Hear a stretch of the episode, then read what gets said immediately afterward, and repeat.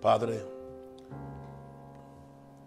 yo pido ahora, Señor, que el Espíritu Santo de Dios, el Espíritu de gracia, el Espíritu de gloria venga sobre mí, pero también venga sobre mis oyentes, mis videntes, para que ellos puedan recibir, oh Dios, lo que tú le quieres comunicar en esta noche.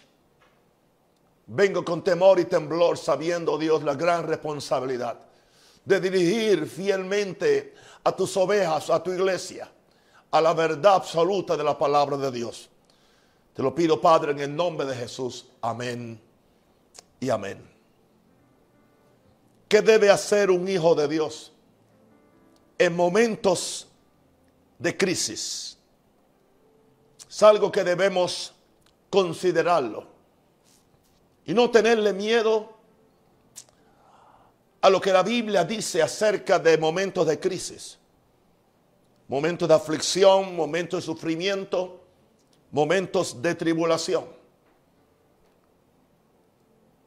Es muy peligroso preferir vivir con la cabeza metida en la arena, creyendo que lo que le sucede a otros cristianos, a mí nunca me sucedería. Que lo que han sufrido nuestros hermanos en la fe, desde, aleluya, que Jacobo, aleluya, y Esteban fueron los dos primeros mártires de la iglesia. La iglesia moderna no piensa en eso. Y yo creo que hay un bache, hay un hueco, hay un hoyo que la gente no sabe hacer. Cristianos cuando viene una situación difícil, que por cierto en nada se compara con lo que sufrieron nuestros antepasados o con lo que están sufriendo muchos de nuestros hermanos hoy en día en el mundo. Y yo quiero que usted piense en esta noche, aleluya, sea que usted ignore el mensaje o lo reciba, no va a cambiar la palabra de Dios, pero tampoco va a cambiar la necesidad que usted tiene de prepararse para momentos de crisis, porque no sabemos qué momentos de crisis peores que los que estamos viviendo, que nada se comparan con lo que le ha sucedido a tantos cristianos, millones de ellos, por tantos años o tantos siglos. 20 siglos estamos hablando. Aleluya. Ahora, Apocalipsis 2.10 le habla a la iglesia que está en Esmirna y le dice, no temas en nada lo que vas a padecer. Interesante. Es palabra de Jesús hablándole. Y le dice, van a padecer, van a entrar en crisis. Y le dice, aquí el diablo echará algunos de vosotros en la cárcel para que seáis probados. ¿Y por qué Dios no lo impide? Hay cosas que Dios no impide. Y no somos nosotros para cuestionarle a Dios por qué uno sí y otro no. Y dice, para que seáis probados y tendréis tribulación por 10 días. No tenemos más detalle a qué se refería, pero está hablando que esa iglesia pasaría un periodo de, de tribulación de, por 10 días. Pero entonces lo más que le interesa a Jesús con esta iglesia es darle una advertencia, sé fiel hasta la muerte. Ahora, ¿qué significa la frase sé fiel hasta la muerte? La gente cree que sé fiel hasta la muerte en el lenguaje del Nuevo Testamento indica que yo, un ejemplo que estoy pidiendo 120 años, que yo sea fiel hasta que cumpla los 120 años y ya me vaya y fui fiel hasta la muerte. Bueno, eso es un sentido. Pero en el lenguaje del Nuevo Testamento casi nunca se refiere a eso.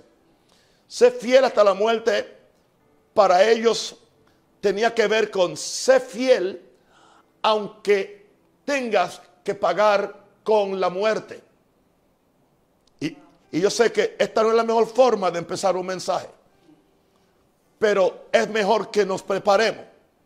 Y dice, y yo te daré la corona de la vida. En otras palabras, Satanás te puede matar el cuerpo, Pero Satanás no puede matar tu alma, no puede matar tu espíritu.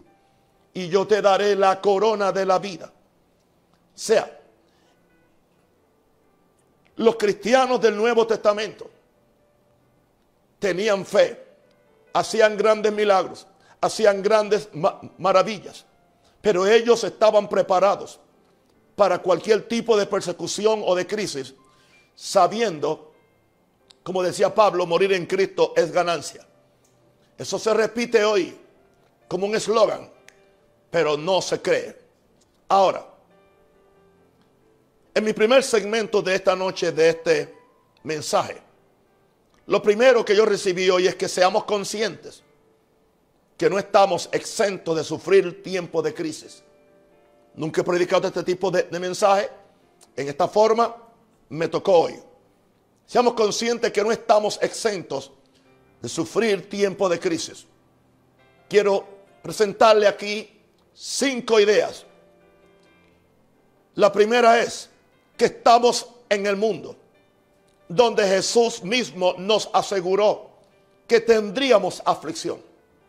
No podemos ser selectivos en que nos gusta las palabras de Jesús. Soy el buen pastor. Doy mi vida por las ovejas. Soy la puerta. Soy el camino. Te voy a sanar. Te voy a bendecir. Voy a morir por ti. Vendré por ti. Soy tu justicia. Soy tu fe. Gloria a Dios por todo eso. Pero no podemos ser selectivos. Vamos a ver qué nos dice aquí Jesús en Juan 16, 33. Estas cosas os he hablado para que tengáis paz. Jesús nos está dando a entender. Lo que le voy a decir le puede quitar la paz. Y lo que estoy predicando hoy posiblemente ya le quitó la paz a alguno. Pero eso dice, estas cosas os he hablado para que en mí tengáis paz. En el mundo tenéis tribulación. En el mundo. O sea, mientras estamos en el mundo, esa palabra tribulación es estrechez, aflicción, angustia, presión. Aleluya. Pero confiad.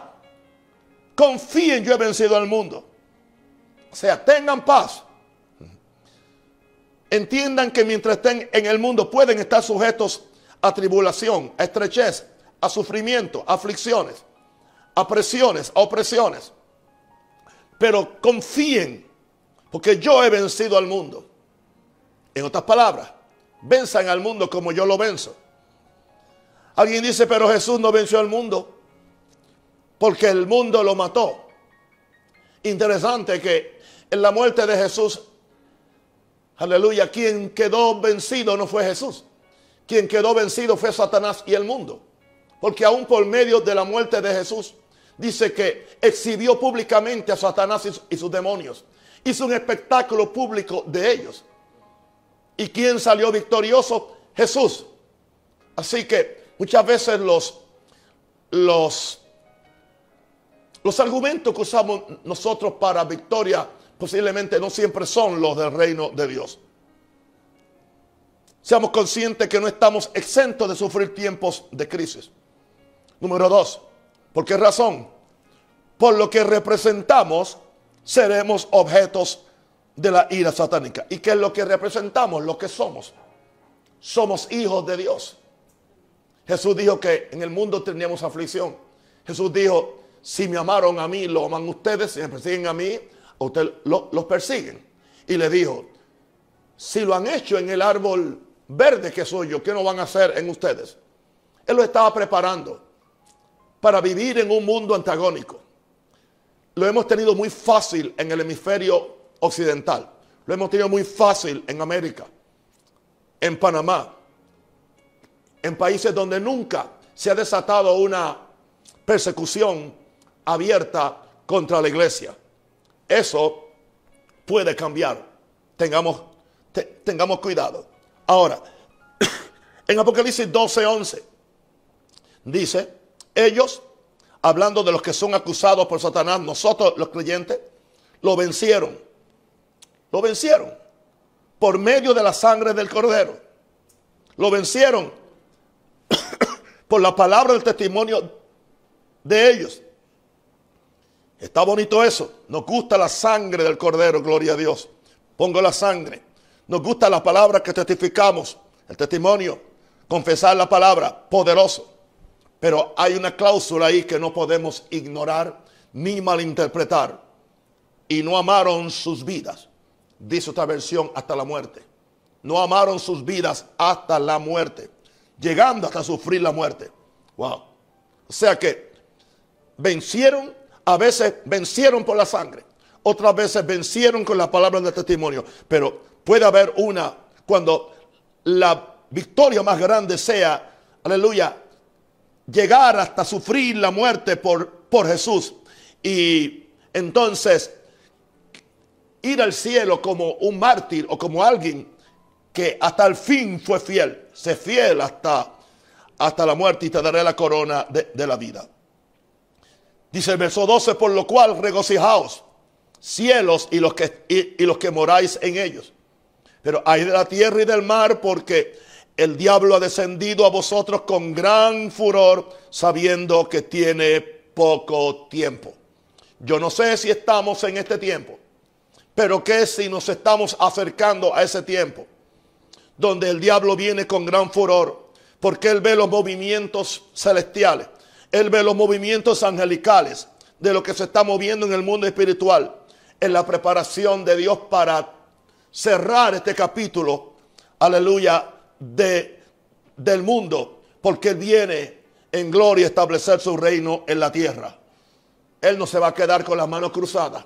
Él va a tratar de impedir. Aleluya. Por eso nosotros creemos. No simplemente que viene un anticristo. Siempre han habido anticristos. Aleluya. Lo dijo Pablo. Dice, siempre ha habido un anticristo.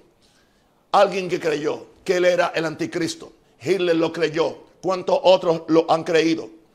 Pero Claro que vendrá una manifestación del anticristo, porque Satanás sabe que tiene poco tiempo. Ahora, mi tercer punto en este primer segmento es, estamos hablando que seamos conscientes, que no estamos exentos de sufrir tiempos de crisis. Mi tercer punto es, no somos mejores. ¿O acaso creemos que somos mejores que nuestros hermanos de épocas pasadas que participaron de persecución, de sufrimiento y aún de martirio. ¿Somos nosotros mejores que ellos? Aleluya. Una pregunta, ¿por qué Dios no los, no, no los raptó a ellos? ¿Por qué no los sacó de la persecución? ¿Por qué no los libró cuando estaban en el, en el, en, en, ante las multitudes y salían los, los leones? ¿Por qué? ¿Por qué en muchos de ellos la llaman los, los, quemó cuando los clavaron en, una, en un poste, en una cruz, en una hoguera? Son preguntas que nos tenemos que hacer. Y no podemos seguir predicando un evangelio simplemente superficial, hablando simplemente de las ofertas de lo que queremos que Dios haga con nosotros. No podemos ignorar esta historia. No somos mejores, superiores que nuestros hermanos de épocas pasadas aleluya, que participaron, que participaron, aleluya, de persecución, sufrimiento y martirio. Quiero compartir unas palabras de un, un evangelista del principio del, del siglo pasado, John G. Lake. Y dice él en esta forma, el cristianismo tiene cierto carácter. Jesucristo puso carácter en el cristianismo. Bendito el Señor. Y él habla de cuando Jesús dijo, esta es la sangre del Nuevo Testamento o del Nuevo Pacto.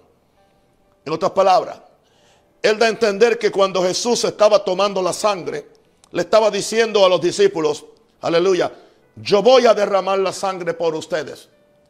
Yo voy a tomar esta copa, pero ustedes también van a tomar esta copa. Y es cierto que la sangre le va a traer todos los beneficios de, de mi muerte y todos los beneficios para que vivan una vida tranquila, pero a la misma vez, en el momento que yo hago, que yo le digo a ustedes que tomen la sangre, el pacto mío también es con ustedes y ustedes están entrando en pacto conmigo, que si llegara el momento de la misma forma que yo derramé la sangre por ustedes, porque eso es lo que envuelve un pacto. Ustedes tendrían que estar dispuestos a derramar la sangre por mí. Estoy seguro que para ellos tomar la Santa Comunión era algo aún más peligroso que para nosotros hoy en día. Porque ellos sabían que en algún momento tendrían que enfrentarse con la posibilidad de derramar su sangre por aquel que la derramó por ellos. Ahora, él sigue diciendo, el otro día estaba ah, viendo la lista de los apóstoles como fue dada por Hipólitos, quien fue un escritor antiguo. Y él nos dice que de los doce apóstoles, cinco fueron crucificados al igual que Jesús, cinco. Otros murieron por medio de la lanza y la espada. Y tres murieron de muerte natural después de haber sido torturados. o, o puestos en exilio como estuvo Juan. Así que para ellos, ellos sabían lo que, lo que Jesús dijo, que esta es la sangre del, del pacto. Hoy vemos, vemos el grado de fidelidad que ellos pactaron esa noche con Jesús. Sigue diciendo él, hemos amado y admirado el espíritu de los apóstoles. El espíritu de Cristo Jesús era tan intenso en los cristianos antiguos que millones de ellos dieron sus vidas por el Hijo de Dios. Multitudes murieron la muerte de mártires y multitudes murieron en la guerra para, hacer, para exterminar el cristianismo. Nos dice Jan Gilley, 30 millones. Estamos hablando de cuatro siglos, más de tres siglos de persecución. Piense eso, dice él. Eso da mucho sentido a lo que dijo un un siervo de Dios de esa época, la sangre de los mártires era la semilla o es la semilla de la iglesia. Amén. Y predicamos esto y escribimos libros y hacemos películas. Pero que si tuviéramos que ser nosotros también en algún momento enfrentarnos con esta posibilidad, ¿cómo tú y yo reaccionaríamos? Yo tengo que mirarme en el espejo y sacar inventario de cómo está mi devoción por Jesús. Si es simplemente una devoción mientras todo está bien afuera y mientras no hay ningún peligro a que yo pierda nada, a que yo pierda mi vida, a que yo pierda mi existencia. ¿Cuántos quedarían hoy en día en esa circunstancia? Afrontemos esta pregunta, mis santos hermanos. Yo no vengo a hacer la vida imposible a nadie, pero yo sentí hoy la gran responsabilidad Especialmente después que recibí una nota de una hermana que dijo prácticamente, pastor, ¿por qué no nos han dicho? ¿Por qué nos han mentido acerca de este asunto? De que hay una posibilidad. Me decía ella, yo no me voy a poner. Yo no me voy a poner la, esa vacuna. Aleluya. Tengo dos niñas. ¿Qué voy a hacer? ¿Irme a un monte con ellas? Y ella dice, quizá no entiendo todo, pero yo soy de Jesús. Y yo no voy a negar a Jesús, no importa cuál sea la circunstancia. No me está hablando un apóstol o un profeta, una sencilla hermana que en un sentido tiene razón por lo que dijo. Aleluya. Ahora, se sintió que ha sido engañada porque no se, le ha dado todo el consejo de Dios. Ahora, ¿acaso nuestros hermanos que están sufriendo persecución por la fe hoy, hoy, hoy, hoy, hoy, en otros países, son inferiores a nosotros? ¿O es que no tienen fe? Seríamos atrevidos. Para mí es obsceno que nos atrevamos a decir que estos hermanos, aleluya, el norte de Nigeria, hay semanas que matan 50, 50 creyentes, aleluya. Los extremistas musulmanes lo están haciendo. Ahora, vamos a ver qué dice 1 Pedro 5, 8 al 9. Yo todo lo hago por la palabra, no por la tradición evangélica o pentecostal. Sed de espíritu sobrio. Estad alertas. Sean sobrios, sean templados, estén alerta. Vuestro adversario el diablo anda al acecho como león rugiente, buscando a quien devorar. Pero resistirle firme en la fe, sabiendo que las mismas experiencias de sufrimiento se van cumpliendo en vuestros hermanos en todo el tiempo. Para esta gente de este siglo primero era normal hablar de tribulación, de sufrimiento y de padecimiento y no se les paraban los pelos. Porque lo vivían diariamente. Aleluya. Déjame hablarte de hoy en día. No de dos mil años atrás. No de 20 siglos atrás. Déjame hablarte de información que tengo muy reciente acerca de cuál es la situación de persecución hoy en el mundo. ¿Estás listo para esto? Más de 260 millones de cristianos sufren persecución alta, muy alta o extrema en 50 países del mundo, donde se le coarta su libertad de servir a Dios. Esto corresponde al año, a este año, 2020. 15 millones más que en el año 2019, según la lista de la persecución mundial 2020, elaborada anualmente por la organización evangélica Puertas Abiertas, y que recoge los 50 países con mayores niveles de persecución a los cristianos. Y esta información es reciente. Más de 4 mil hermanos nuestros son asesinados cada año por el único crimen de que creen en Jesús. Pueden ser asesinados por ISIS, pueden ser asesinados por Corea del Norte, pueden ser asesinados por hindúes fanáticos con su religión, pueden ser asesinados. Ahora mismo vemos que hay un, un plan de persecución, aleluya, cultural en mi país en contra de los que somos cristianos. Y eso no va a cambiar, eso va a incrementar. Pero es posible que eso nos perfeccione. Es posible que eso despierte en nosotros la verdadera fe, la verdadera santidad. Y yo creo que cuando más milagrosa era la iglesia era cuando era más perseguida y era cuando era más santa. Ahora, ¿indica que yo estoy orando para que suceda? No. ¿Indica que no hubo casos cuando Dios ha libertado a personas de un, de un martirio, Dios lo ha hecho. Aleluya. Muchos han leído el libro, aleluya, El hombre celestial, de el, pastor chino este que, que Dios hizo tremendos milagros, pero eso no indica que no recibió sus palizas, que no pasó su hambre, que no estuvo muchas veces, aleluya, al extremo de perder hasta la fe. Aleluya. Así que no podemos tratar de, usar la fe simplemente como una garantía de que no pasaremos por sufrimiento. Y le está hablando un predicador de fe de 47 años.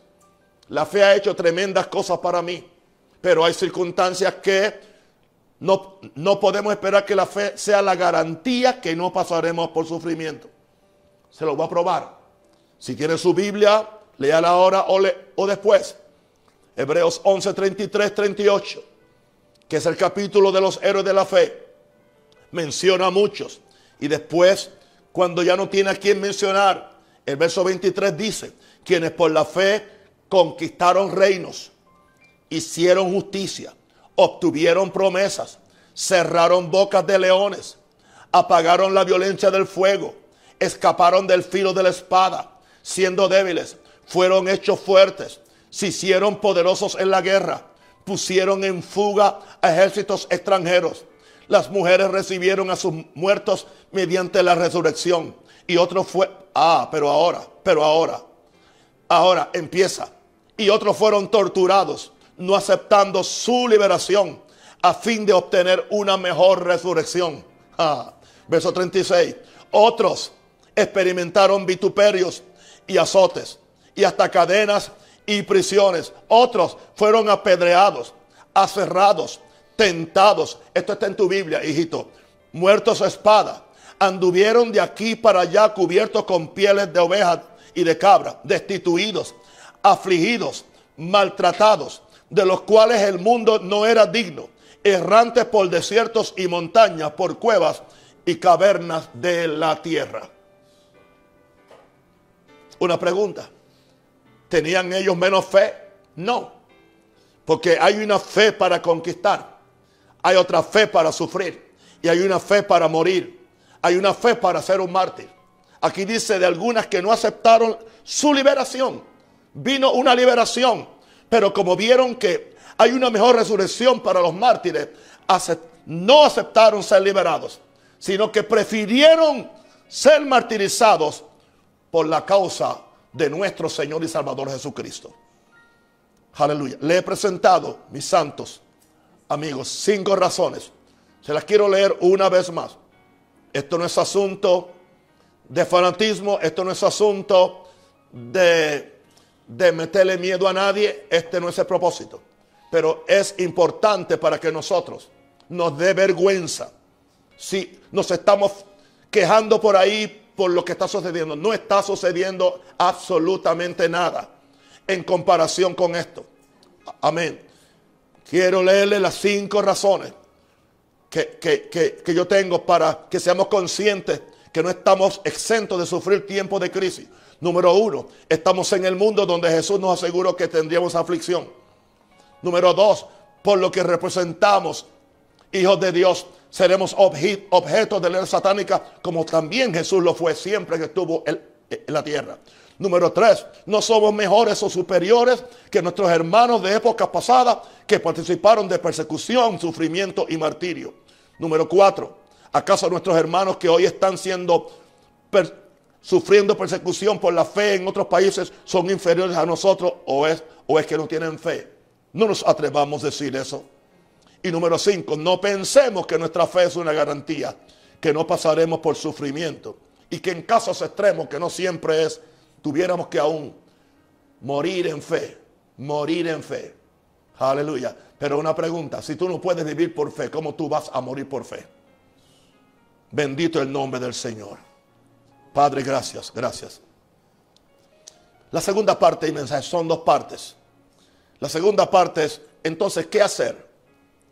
durante tiempos de persecución, tribulación y sufrimiento. Tranquilo, este mensaje va a estar ahí en el púlpito, no un rosario. Esperamos que el espíritu de anticristo no, no saque a todos los predicadores de, de YouTube o, o que nos cierren Facebook, quién sabe. Pero ahí está, ahí está todo. Gloria a Dios. ¿Qué hacer durante tiempos de persecución, tribulación y sufrimiento? Número uno. Aleluya. Creo que son cinco cosas. Sí, cinco cosas. No, son siete. Número uno. ¿Qué hacer? No nos sorprendamos como que es algo inusual, como que es algo extraño. Pero sí, como no conocemos la escritura, como no se nos ha predicado, nos sorprendemos. Y por cualquier cosa, dejamos la fe. Por cualquier cosa, ya no vamos a la iglesia. Por cualquier cosa, perdemos la paciencia. Amén. Primera Pedro 4, 12 al 15. Vamos a ver si somos dignos de ser, de ser llamados hijos de Dios. Primera Pedro 4, 12 al 15. Amados, no sorprendáis del fuego de prueba que os ha sobrevenido. Le estaba hablando a una iglesia en persecución. Como si alguna cosa extraña os aconteciese. O sea que para Pablo, para Pedro eso era normal. Aleluya. Él sabía cuando por haber sanado a un cojo lo, lo azotaron a él y a Juan.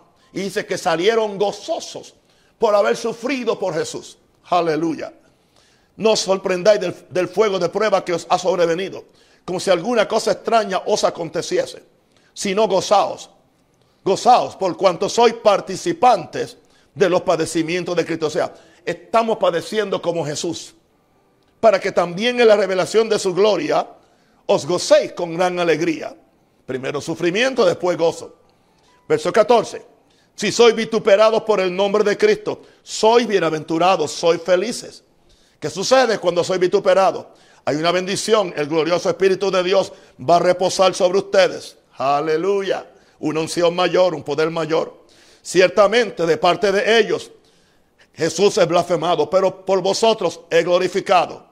Así que ninguno de vosotros padezca como homicida, ladrón o, malhechor o por entremetido o por entremeterse en lo ajeno. Si vas a padecer, padece por Jesús. Padece por predicar el Evangelio. Padece porque no quieren que prediques en la pandemia y tú sales y predicas y no importa. No importa. ¿Estás dispuesto? Yo quisiera ver a todos estos fanfarrones de los púlpitos que han, han, hablado tanto de poder y de gloria y de unción. A ver si, a ver si se atreven a enfrentar a un sistema que que quiere decirnos que no podemos predicarle, ¿entiende? A la gente. O que si le predicamos tenemos que ir con un bozal. Lo siento mucho, mi Biblia dice, tú no pongáis bozal al buey que trilla. Así que yo soy un, un, buey que trilla, aleluya, y yo no voy a usar ningún bozal para yo predicar. Alguien diga aleluya o gloria a Dios. ¿Qué fe le voy yo a manifestar a la gente predicando con un bozal? Al Señor Padre Santo. Puerto Rico tenían un culto y estaban cantando algo, esa canción del aliento, no sé cómo es esa canción, la canción que dice algo del aliento, pero que el aliento estaban con un, con un protector de esos plásticos, ¿entiendes? Cantando la canción que viene un aliento del cielo, algo así. Pero no puede entrar porque, porque imposible que entre con esa pantalla, esa cosa. Oh Señor, ayúdanos, Señor, de tanta hipocresía religiosa, Padre Santo no nos sorprendamos, aleluya, de que pueda venir persecución. No, no, no nos sorprendamos. Número dos, ¿qué hacer durante tiempos de persecución, tribulación y sufrimiento? Veamos el padecimiento como una antesala a la gloria. Si tú lo ves así, se te va a hacer más fácil. Más fácil. En Romanos 8, 18 dice, pues tengo por cierto que las aflicciones del tiempo presente no son comparables con la gloria venidera que en nosotros ha de manifestarse. O sea que en el tiempo presente pueden haber aflicciones. Vamos a ser perseguidos, vamos a ser malinterpretados, vamos a ser, aleluya, en algunos casos azotados, en algunos casos perder el, el trabajo, aleluya, en algunos casos ah, eh, echado de algún puesto porque saben que tú eres cristiano, porque tú no te conformas ahora a la agenda gay o a la agenda eh, eh, del nuevo orden. Prepárense para eso, hermano. Porque la forma como va esto en los países, eso es lo que viene eventualmente. Y todo el que, el que, el que, el que proteste o todo el que tenga, bueno, en España prohibieron que tú leas ese verso en la Biblia que dice que los que se echan con hombres no, no entran al reino de los cielos. Y estaba oyendo un padre católico predicando en España.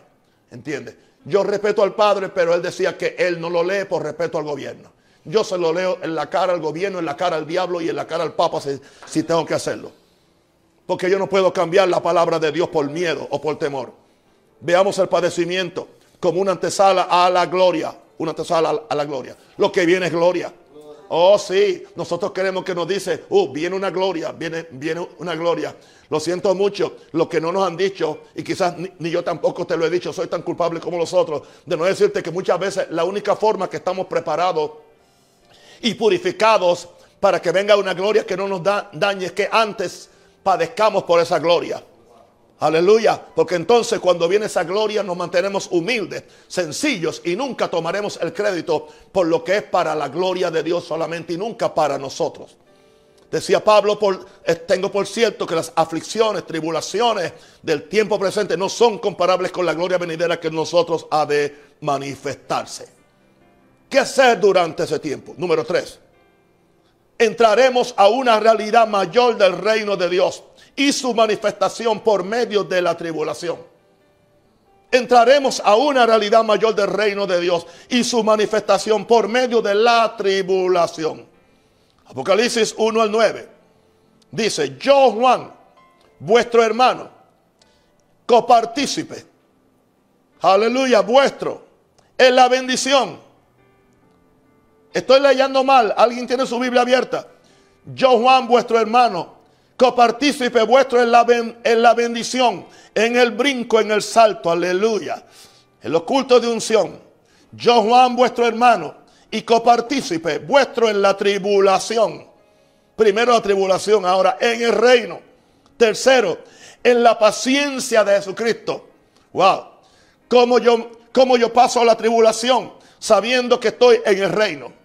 ¿Y cómo lo hago? Con la paciencia de Jesucristo. Dice, estaba en la isla llamada Pasmo, por causa de la palabra de Dios y el testimonio de Jesucristo. Estaba exilado como un criminal. Estaba en las minas de, de Patmos. Estaba con los bandidos, estaba con los sicarios, estaba con todos los, los criminales que eran exilados, cortando piedra en una cantera para el emperador. Yes. Y ahí fue que el cielo se le abrió. El cielo se le abrió en medio de la tribulación, porque estaba en el reino, porque estaba en la paciencia de Jesucristo. Y ahí, aleluya, ahí tuvo. Y hoy tenemos el libro de Apocalipsis, donde Dios lo llevó por el cielo, por diferentes escenas donde vio las cosas que van a pasar en los últimos días. Así que cuando, venga tribulación, podemos entrar en una manifestación mayor de gloria y de reino de Dios. Vamos a ver Hechos 14, 19 al 22, por favor. Entonces vinieron unos judíos de Antioquía y de Iconio que persuadieron a la multitud. Fue después que Pablo dio aquel discurso en Atenas, donde no se convirtió nadie. Y dice, y habiendo apedreado a Pablo, le arrastraron fuera de la ciudad pensando que estaba muerto. Pensando que estaba muerto. Pero mire lo que dice. Pero rodeándole los discípulos, se levantó. Se levantó y entró en la ciudad. Y al día siguiente salió con Bernabé para Derbe. Y después de anunciar el evangelio a aquella ciudad y de hacer muchos discípulos, volvieron a Listra, a Iconio y Antioquía, confirmando los ánimos de los discípulos, exhortándoles a que permaneciesen en la fe y diciéndoles, es necesario que a través de muchas tribulaciones entremos en el reino de Dios. Entremos, no solamente se refiere ahora a entrar en el poder, entrar muchas veces a la salvación. Aleluya, por medio. ¿Qué hicieron ellos? Una pregunta apedreado, ¿cómo quedaría él? Maltrecho. ¿Cuántos ojos tendría los ojos eh, ah, que le reventaban de la hinchazón? Quizás ah, una mano caída, quizás un pie desconcertado, pero lo dejaron por muerto, pero se levantó. Y al día siguiente salió y, siguió anunciando el Evangelio a aquella ciudad, a ser discípulos. Y, y entonces ahora el que es atribulado viene a confirmar los ánimos de los discípulos, exhortándole a que permaneciesen en la fe y diciéndole, es necesario que a través de mucha tribulación entremos en el reino de Dios. Yo creo que por medio de la tribulación y esta crisis, la iglesia puede entrar a una realidad mayor del reino de Dios y su manifestación por medio de las tribulaciones. Ahora, ¿cómo nosotros podemos vencer la tribulación? Vencer la crisis sea que la venzamos para ser totalmente libre de ella o que sea el instrumento que nos gradúa a nuestra patria celestial. Solamente eso lo sabe Dios, no nosotros. Pero no importa lo que sea, nuestra fe y amor debe seguir creciendo en medio de las aflicciones. Segunda Tesalonicenses 1, 3 al 5. Escogí la palabra de Dios porque nadie puede puede pelear, combatir esta palabra. Dice Pablo, debemos siempre dar gracias a Dios por vosotros, hermanos, como es digno por cuanto vuestra fe va creciendo. Era una iglesia que su fe crecía. Y el amor de todos y cada uno de vosotros abunda para con los demás. Indicando esto, hay tres cosas que son importantes para la iglesia. Cuando nos encontremos en tiempos de prueba, de tribulación, de aflicciones, tenemos que mantener la fe en Dios. Tenemos que mantener el amor fraternal para ayudar, para ser generosos. Y tenemos que mantener la paciencia, la persistencia, seguir haciendo lo mismo, aunque aparentemente no veamos resultados. Son tres cosas que están aquí. Vuelvo al verso 3. Debemos siempre dar gracias a Dios por vosotros, hermanos, como es digno por cuanto vuestra fe va creciendo y el amor de todos y cada uno de vosotros abunda para con los demás. Tanto que nosotros mismos nos gloriamos de vosotros en las iglesias de Dios por vuestra paciencia y fe en todas vuestras persecuciones y tribulaciones que soportáis. Aleluya. Y dice, esto es demostración del justo juicio de Dios, para que seáis dignos del reino de Dios, por el cual asimismo padecéis. Ellos lo veían en otra forma. No es que no tenían fe. Ahí dice que la fe crecía, el amor crecía, la persistencia crecía. O sea, ellos eran cristianos saludables. Pero entonces ellos se, se glorían porque veían que tenían paciencia, tenían fe. No, no soltaron la espada del Espíritu. Aleluya. No traicionaron su fe en medio de la persecución y la tribulación. Aleluya. Siguieron sirviendo a Dios. Eso está pasando hoy en día. Yo sé de testimonios de personas en lugares donde, donde le han asesinado hijos, hijos le han quemado la iglesia. ¿Y ustedes creen que ellos han dejado de servir al Señor? Han seguido sirviendo a Dios. Gloria a Dios. Hay mártires en nuestro tiempo, igual que había mártires en el tiempo de Pedro y de Pablo. Por lo tanto, nuestra fe y amor debe seguir creciendo en medio. Ahora, una pregunta. Si nuestra fe y amor y nuestra paciencia no puede funcionar en este tiempo, no creas que va a funcionar en este tiempo. No es que Dios me dará una mayor gracia. Espero que sí, pero yo, yo lo dudo. Porque si tú no eres fiel en lo poco, no serás fiel en, lo mucho. Si no eres fiel, aleluya, ahora porque no puedes ir a la iglesia, porque quizás no puedes ir a, la hora que tú quieres ir, porque no estás ganando el mismo dinero que ganabas, o porque te tienen que dejar sin salario por uno o dos o tres meses y ya te quieres morir. Y estás hablando mal de Raimundo y de todo el mundo. ¿Cómo tú vas a ser fiel cuando, cuando, cuando te estés encontrando con cosas peores? Que te, que te prohíban hablar de Jesús, que te prohíban predicar la fe, que te, que te prohíban y que te amenacen con la cárcel, con azotes o con la muerte. No te aseguro que eso no puede llegar. Ahora, ¿cómo enfrentamos estas cosas? Número 5. Entendamos que tenemos seguridad que Dios nos libra de la ira venidera que viene contra los impíos. Pero no necesariamente de las tribulaciones y aflicciones por causa del nombre de Cristo. Esto es un área muy conflictiva. Porque hay un campo de pensamiento que no va a haber ningún tipo de tribulación. Nos van a sacar, o sea, nos van a sacar a nosotros de aquí antes. Bueno, antes que venga la ira de Dios, o antes que venga la, persecución del sistema del anticristo? Bueno, una pregunta, una pregunta, ¿por qué no ha sacado a estos del imperio romano? No sacó a ninguno, ¿entiende? No. Pastor, ¿y qué usted cree en cuanto a rapto? Te lo predico más tarde, en otro tiempo, pero esta, esta no es la noche para yo predicar de rapto. Hay un rapto, pero posiblemente no es como tú lo estás pensando. Hay una segunda venida, claro. Pero entonces, sea, tenemos fe en que el rapto nos va a librar de la ira. No. Te voy a decir algo. La ira de Dios no va a, caer sobre ningún creyente. Porque la ira de Dios es para el mundo. Dice que no fuimos llamados para ira. Pero la tribulación del espíritu del anticristo nos puede caer a cualquiera de, nosotros en cualquier circunstancia.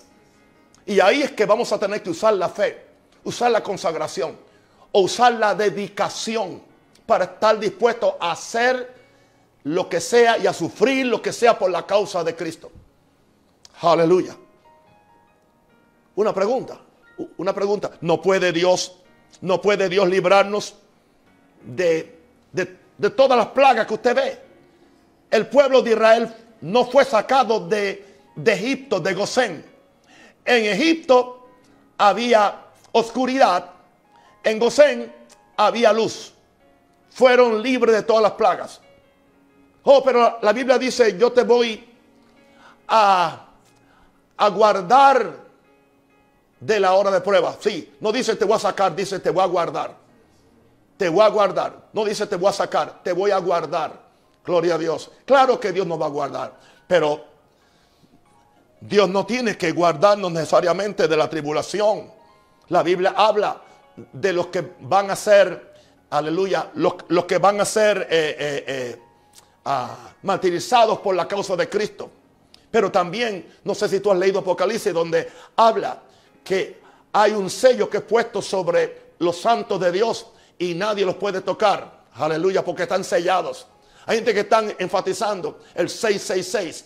Pero hermanos, ¿qué si hay un sello que Dios nos pone a los vencedores para que no podemos ser tocados aún por el mismo anticristo? Eso lo dejo para tu pensamiento. Lo que sí yo quiero advertirte es que no nos refugiemos en una doctrina escapista. ¿Entiende? donde creemos que nosotros, muéstrame el verso en la Biblia, muéstrame el verso para que tú veas, donde dice, entiende, que no vamos a sufrir nada. Entonces todos estos hermanos que yo, todo lo que he dicho hoy es basura. Y yo te he dado, aleluya, historia. Y te estoy hablando contemporáneamente. Hace como un mes yo vi que en el norte de Nigeria hay, hay una, un, grupo terrorista musulmán.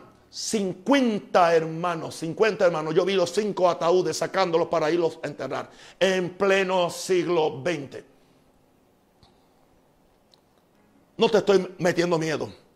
Te estoy diciendo cómo son las cosas. Ahora, entendamos que tenemos que tenemos seguridad que Dios nos libra de la ira venidera, pero que viene, pero no necesariamente de las tribulaciones y aflicciones por causa del nombre de Cristo. Juan 15, 18, 21. Si el mundo os aborrece, sabed que a mí me ha aborrecido antes que a vosotros. Si fueras del mundo, el mundo amaría lo suyo. Pero porque no soy del mundo, antes yo os elegí del mundo. Por eso el mundo os aborrece. Acordaos de la palabra que yo os he dicho. El siervo no es mayor que su Señor. Si me han perseguido, también a vosotros os perseguirán. Si han guardado mi palabra, también guardarán la vuestra. Mas todo esto os harán por causa de mi nombre, porque no conocen al que me ha enviado. Juan 16, 1 al 3. Estas cosas os he hablado para que no tengáis tropiezo. Os expulsarán de las sinagogas. Y aún viene la hora cuando cualquiera que os mate pensará que rinde servicio a Dios y harán esto porque no conocen al Padre en mí. Pastor, usted nos está presentando un cuadro bastante triste, bastante macabro. No, no es macabro, es la verdad. ¿Cómo nosotros podemos mantener nuestra fe, nuestro reposo, nuestro descanso? Aleluya. Número 6. Descansemos en la fe. Que no importa la aflicción que no importa el sufrimiento que tengamos que experimentar, tenemos la esperanza gloriosa de la venida de Cristo donde, donde vendrá la venganza final de Jesús sobre los que nos atribulan. En eso descansamos. Eso fue lo que Pablo, cuando le escribió una iglesia que estaba bajo persecución, que era la iglesia de Tesalónica, él le recuerda esto, porque ellos estaban ellos recibieron la palabra en gran tribulación y no se rajaron, no se vencieron. Se les dice a ellos en 2 Tesalonicenses 1, 6 al 10, porque es justo delante de Dios pagar con tribulación a los que os atribulan. Y a vosotros que sois atribulados, daros reposo con nosotros cuando se manifieste el Señor Jesús. Desde el cielo con los ángeles de su poder, cuando Él venga, en llama de fuego para dar retribución a los que no conocieron a Dios, ni obedecen al Evangelio de nuestro Señor Jesucristo, los cuales sufrirán pena de eterna perdición, excluidos de la presencia del Señor y de la gloria de su poder. Cuando vengan aquel día, cuando vengan aquel día, para ser glorificado en sus santos y ser admirado por, en todos los que creyeron, por cuanto nuestro testimonio ha sido creído en el mundo. Eso habla que la venida de Jesús, Jesús viene a vengarse del anticristo. Jesús viene a vengarse de todos los que han martirizado a sus santos. Jesús viene a vengarse de todos los sistemas mundiales. Jesús viene a establecer su reino. Jesús viene a hacer guerra y dice que los va a matar con, el, con, con, con, con la espada que sale de su boca. Va a matar, aleluya, a todos sus enemigos. Él no viene como el buen pastor. Él no viene como como un Él no viene como, como una oveja, Él viene como el león de la tribu de Judá, desgarrando todas las obras del diablo. Aleluya. Para establecer su reino. Aleluya. Para, por eso nosotros, esa es la esperanza que tenemos. La esperanza nuestra es la victoria de Jesús, que Él viene por nosotros. Él viene por su iglesia. No simplemente para llevarnos y ponerlos y que a, a comer comida por allá, en alguna nube por allá o en algún planeta. No, Él viene, aleluya, a pelear. Dice que de, su boca sale una espada aguda con la cual y nosotros seremos levantados para recibirlo en el aire. Aleluya, a darle la bienvenida cuando Él venga a la tierra para establecer su, su... Ya le dije que sí creo en un rapto. Sí, seremos, dice, eso es lo que dice la Biblia, que seremos arrebatados para estar con Él. Aleluya pero es para reinar en esta tierra. Gloria a Dios. Ahora, vamos a descansar en, estas palabras de Jesús y una de Dios para nosotros. La primera es, no se turbe vuestro corazón. Juan 14.1. No se turbe vuestro corazón. Ustedes creen en Dios. Creen, creen también en mí. Ustedes creen en Dios como el Padre. Crean en mí que me voy a estar sentado a la mano derecha del Padre para ayudarles a ustedes. En segundo lugar, la segunda palabra que tengo para ustedes, mi paz os dejo. Van a tener paz, yo les dejo paz. La paz os dejo. Juan 14, 27. Mi paz os doy. Yo no la doy como el mundo la da. No se turbe vuestro corazón ni tenga miedo. Tercero, confíen para que venzan al mundo. Juan 16, 33. Estas cosas os he hablado para que en mí tengáis paz. En el mundo tendréis aflicción, pero confía, yo vencí al mundo. Así que ya te dijo primero, no te turbes. Después, te dejo paz. Después, confía para que venzas como yo vencí. Y después nos dice Mateo 28, 20, estoy con ustedes, estoy contigo todos los días hasta el fin del mundo. Estoy contigo en tribulación, estoy contigo en, la unción, estoy contigo en sufrimiento, estoy contigo en la cárcel y estaría contigo aún, aún, aún, si yo tuviera o sea, si yo tuviera que entregar mi vida, Él estaría conmigo hasta el final. Él dijo, nunca te dejaré, nunca te voy a desamparar. Ahora, aleluya, puestos, ahora, ¿qué vamos a hacer? Puestos los ojos y atentos al que está sentado en el trono. Es lo último, son cinco cosas. En primer lugar, no se turbe tu corazón. Mi paso dejo. Confíen para que vence el mundo. Estoy siempre con vosotros. Y ahora, termino con esto. Apocalipsis 21, 5 al 8. Porque ahí vamos a tener puestos los ojos y atentos al que está sentado en el trono. Y el que estaba sentado en el trono dijo, he aquí yo hago nuevas todas las cosas. Y me dijo, escribe porque estas palabras son fieles y verdaderas. Y me dijo, yo soy, hecho está, yo soy el alfa y el omega, el principio y el fin. Al que tuviere sed, yo le daré gratuitamente de la fuente del agua de la vida. El que venciere, heredará todas las cosas. Y yo seré su Dios y él será mi hijo. Pero los cobardes e incrédulos, los abominables, los homicidas, los fornicarios, los hechiceros, los idólatras y todos los mentirosos tendrán su parte en el lago que arde con fuego y azufre, que es la muerte segunda. Una pregunta. Jesús dijo, no teman a los que matan el cuerpo, pero no pueden matar el alma. Él dijo, más témale al que puede tomar, aleluya, el cuerpo y el alma y lanzarlos al infierno. Ahí Jesús está hablando el temor a Dios. Así que no le temamos, no le temamos. Cualquier cosa, somos de Dios, estamos en sus manos. Somos especiales para Dios. Él nos ama. Por lo tanto, sea que vivamos o que muramos, somos del Señor. Decía Pablo, estoy estrecho de dos cosas y no sé qué es, qué es mejor. Si estar con Él o quedarme en el cuerpo. Si me quedo en el cuerpo es por causa de ustedes. Simplemente por el amor a ustedes. Porque yo sé, cuando alguien tiene una percepción, una percepción del mundo espiritual, aleluya, uno ve las cosas en otra perspectiva. Gloria a Dios. Hay un hijo espiritual mío que, que, que creo que un día Jesús lo llevó al cielo y habló con él. Y después, pues, creo que Naisa le tiró una broma y le dijo, La razón quizás por la cual Jesús no ha llevado a mi papá al cielo es porque sería un problema porque creo que él se quedaría en el cielo, él no regresaría para acá a hacer nada. Aleluya. ¿Por qué? Porque el cielo es real, Dios es real. Así que no se turbe vuestro corazón. No sé, yo he tratado aquí de traer la palabra del Señor. Aún en esta sala tengo algunos discípulos con la, la mandíbula muy baja muy baja, no hay muchos amenes, no hay muchos aleluyas. Van a tener que digerir esto. Yo no lo culpo a ustedes si ustedes pues no entienden. Pero esto es lo que el Señor me dijo. El domingo tendremos algo que yo no sé lo que es. les amo, les quiero. Y ahora yo oro por todo el que esté enfermo, se ha sanado, que está turbado, reciba la bendición de Dios. Y declaro ahora que el reino de Dios viene sobre ustedes. Los bendigo y los amo en el nombre del Señor. Oren por mí que yo oro por ustedes. Son muy especiales para mí. En el nombre del Padre, del Hijo y del Espíritu Santo. Amén, amén y amén.